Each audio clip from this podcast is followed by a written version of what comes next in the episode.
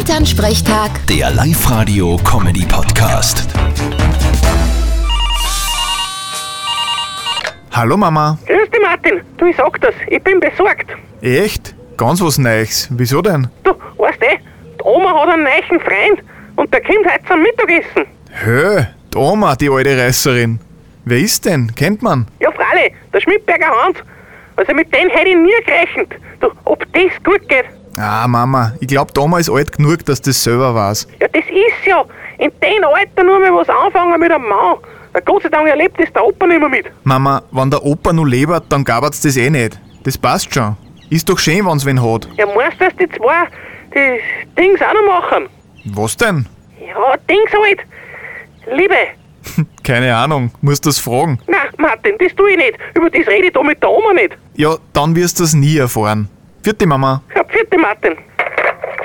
Elternsprechtag. Der Live-Radio-Comedy-Podcast.